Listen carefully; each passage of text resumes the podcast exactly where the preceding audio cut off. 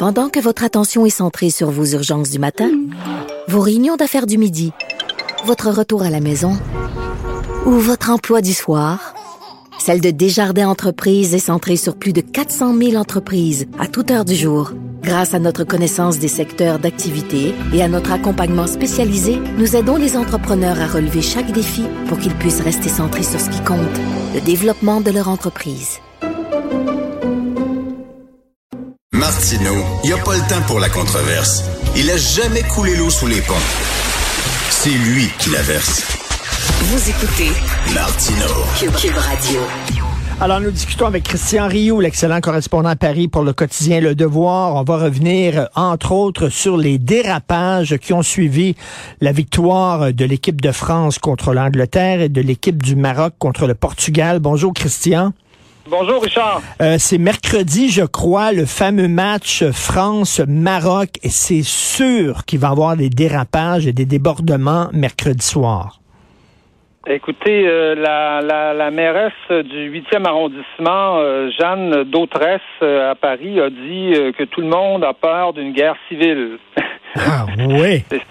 C'est sa, déclaration. Et évidemment on a vu on a vu ce qui s'est passé en Belgique d'abord hein, où la communauté euh, marocaine est très très forte très très très très importante. Là on, se souvient de tristes mémoires de, Molenbeek là. Salah Deslam était d'origine enfin ses parents du moins étaient d'origine euh, marocaine. Mais il y a aussi beaucoup évidemment de, Marocains en France. Et euh, samedi évidemment il y a eu des échauffourées sur les Champs Élysées il n'y a pas eu que ça hein, il y a eu une grande majorité quand même de, de, de, de, Marocains qui, qui festoyaient, qui, qui célébraient, mais il y a eu évidemment des drapeaux français brûlés, il y a eu, il y a eu des incendies, il y a eu des, des tirs de mortier contre des policiers, il y a eu à peu près une centaine, une centaine d'arrestations. Donc, c'est un peu le, je dirais, c'est un peu le, le folklore. Euh, euh, d'une population, je dirais, qui euh, visiblement en France et euh, puis pas seulement en France est, est, mal intégrée, en tout cas du moins qui ne qui ne qui ne qui ne suit pas les on pourrait dire. Est-ce que est-ce que c'est une bonne chose d'en faire une lecture politique? Parce que bon, il y a des gens qui m'ont rappelé que des hooligans, il y en a en Angleterre, on connaît bien sûr les hooligans britanniques ici à Montréal lorsque le Canadien a gagné la dernière fois la Coupe Stanley, il y a eu des, vitrines fracassées. Est-ce que ça ne vise pas tout simplement les, supporters fanatiques de sport, quelle que soit leur origine euh, ethnique?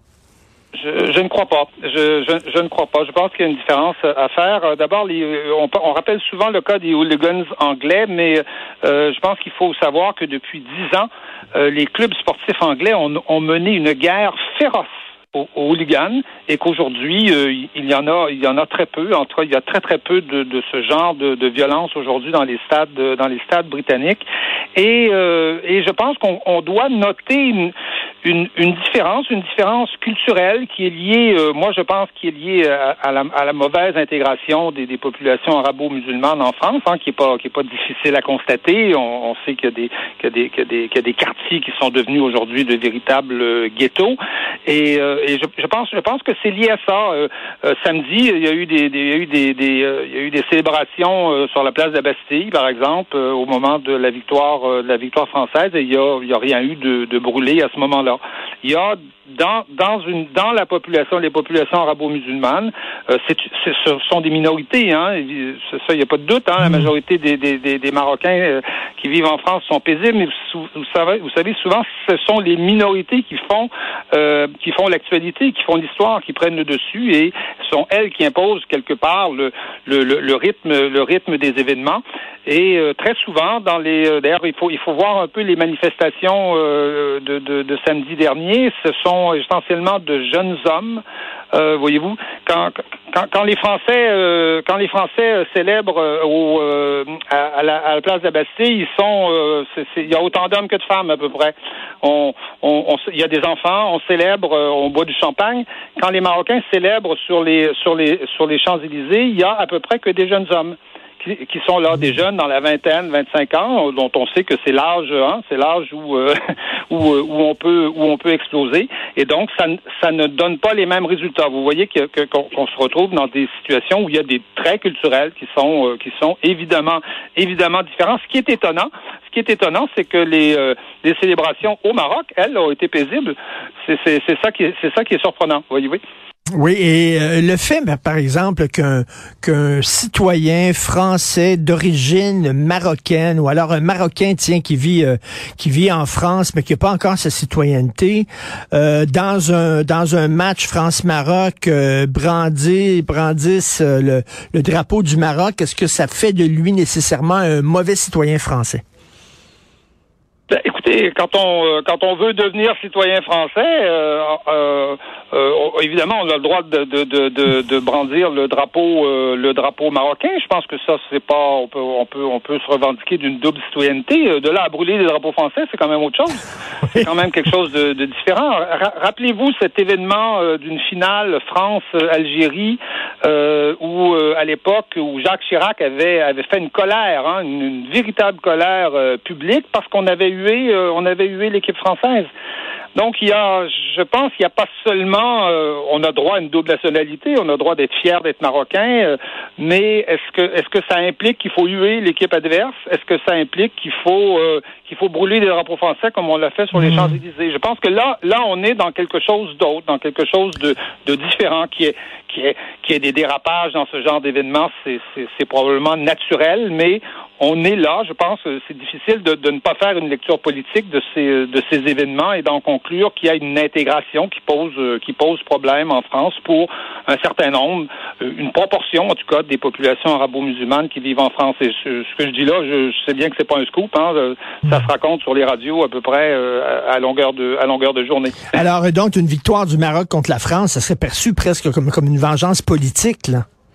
Pour, par certains, je, je, le répète, hein, c'est toujours, c'est pas la majorité des Marocains qui vont penser comme ça. L'immense majorité des Marocains vont se réjouir de la victoire du Maroc et, j'imagine qu'un grand nombre aussi se réjouirait d'une victoire, euh, d'une victoire de la France. Mais il y a effectivement dans ces populations des minorités qui vont le, qui vont le, qui vont le, le voir comme ça, comme une espèce de, de, de, vengeance pour la, pour la colonisation, pour, pour, pour des choses que, que, que peut-être leurs parents ont vécues, mais que les Français d'aujourd'hui qui n'ont aucune résonance pour les Français d'aujourd'hui. Pour les Français d'aujourd'hui, vous savez, la colonisation, c'est fini, c'est achevé, puis c'est terminé. Euh, euh, on parle pas de ça dans les familles françaises. Et euh, justement, parlant du match de mercredi, j'ai lu qu'Emmanuel Macron sera présent au Qatar. Est-ce que c'est une bonne décision? Ça s'est perçu comment en France que le président se déplace au Qatar? Euh, Macron avait annoncé hein, qu'il irait au Qatar si, si, la France si la France se rendait euh, en, demi-finale. Euh, euh écoutez, Emmanuel Macron fréquente assidûment le Qatar depuis depuis très longtemps et je pense qu'il faut il faut plus que ça. Il faut dire que le Qatar depuis depuis l'indépendance, son indépendance dans les années 70 est ce qu'on peut appeler un allié stratégique de la France dans cette région-là. C'est le seul véritable allié de la France dans le dans le Moyen-Orient et les relations entre la France et le Qatar sont depuis très très longtemps, depuis les tout débuts, euh, très très euh, très euh, très très serrées. Hein. On, mm. raconte que les, la famille royale qatari avait des précepteurs français pour ses pour ses pour ses enfants, mais c'est beaucoup plus que ça. Hein. C'est ça date de ça date de Chirac, ça date de Sarkozy, ça date de François Hollande. en 2007, le Qatar achète 80 Airbus, par exemple. Le Qatar a participé à l'opération militaire française euh, au, euh, euh, pour faire tomber Kadhafi. en Libye en 2011. Donc, elle, elle est partie de ça. Macron lui-même avait annoncé que le métro de Doha euh, serait géré par un consortium SNCF RATP. Donc vous voyez, les liens là sont vraiment vente de rafales euh, par par François Hollande euh, d'avions d'avions de combat. Et je me souviens je me souviens même en, en Roumanie Emmanuel Macron sans avertir personne, sans sans sans jamais en parler. On, on, on, avait appris ça au moment des conclusions du sommet de la francophonie. Paf, le Qatar devient observateur au, sommet de la francophonie. Tout le monde était sorti de là sidéré. Qu'est-ce qui s'est passé? Ben la France a probablement mis le point sur la table et a dit, ben écoutez, le Qatar sera observateur à, la francophonie. Donc, vous voyez que les relations sont très très fortes, sont sont là depuis longtemps. Je dis pas que qu'elles sont pas ambiguës parce que il y a des rumeurs de, de, que, que, le Qatar subventionne aussi des groupes des groupes islamistes. Oui.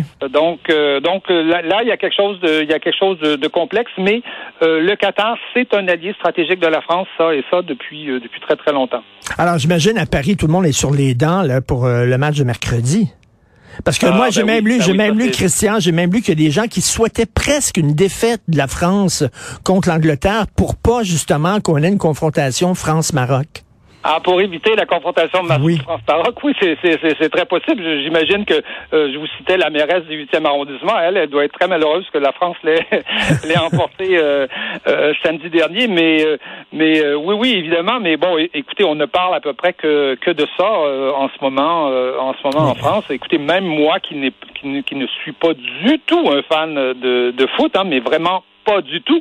Euh, j'ai écouté le, l'essentiel du dernier du dernier match et je vais certainement écouter le, le, prochain. Donc euh, donc mais, mais écoutez, c'est un événement qui malgré je dirais ces, ces dérapages qui sont euh, qui sont un peu un peu un peu désolants et, et, dont je pense qu'il faut faire une certaine lecture politique. Malgré ça, je pense que c'est c'est plutôt c'est plutôt une belle performance que l'équipe de France a, a offert samedi dernier. En tout cas, la dernière fois que la France a gagné la Coupe du Monde, j'étais dans les Yvelines, dans une petite ville des Yvelines en France. Euh, euh, on regardait dans un amphithéâtre, euh, en fait dans un stade, le match en direct sur écran géant. Et ça, ça m'avait quand même rendu optimiste, Christian, parce que j'avais vu plein de jeunes maghrébins et de jeunes d'origine africaine avec les couleurs de la France peinturées sur le visage et qui étaient en liesse quand la France a gagné. Je me disais quand même, euh, il y a quand même ça. Il faut essayer de voir le, verre à demi plein, mettons. Oui, pour, la majorité de la population, je pense que ça se vit comme ça. C'est quand même euh, population euh, de, de, souche, comme on dit, ou population immigrée, ou population d'arrivage plus, plus récent. Je pense que l'immense majorité des gens communient, à cette, à cette joie du sport. D'ailleurs, dans l'équipe du Maroc, vous savez, il y a 10 joueurs de, qui sont nés en France, hein, qui sont, mmh. qui sont, qui sont français. Donc, il y a aussi de quoi se réjouir euh, de, de, de ce, de ce côté-là. Mais je pense que oui, c'est vécu comme ça pour la majorité euh, pour la majorité des gens. Et je pense que je pense que Macron euh, aussi, en dépit, mettons de côté la relation stratégique avec le Qatar, Macron depuis le début dit qu'il ne faut pas trop politiser le sport. Et je pense que bon, je, ne veux pas justifier le fait qu'on fasse la coupe là-bas au Qatar. c'est une décision qui est prise, mais une fois qu'elle est prise, je pense qu'effectivement faire de la politique avec le avec avec le avec euh, avec euh, le sport, c'est peut-être pas une très très bonne idée. En tout cas, on croise nos doigts, le dit, il faut pas non plus être naïf. Je pense que ça va effectivement brasser euh, à Paris mercredi. On pourra peut-être s'en reparler tiens à la fin de la semaine. Merci Absolument. beaucoup. Merci Christian Rio, merci. C'est moi qui vous remercie Richard. À bientôt. Au revoir.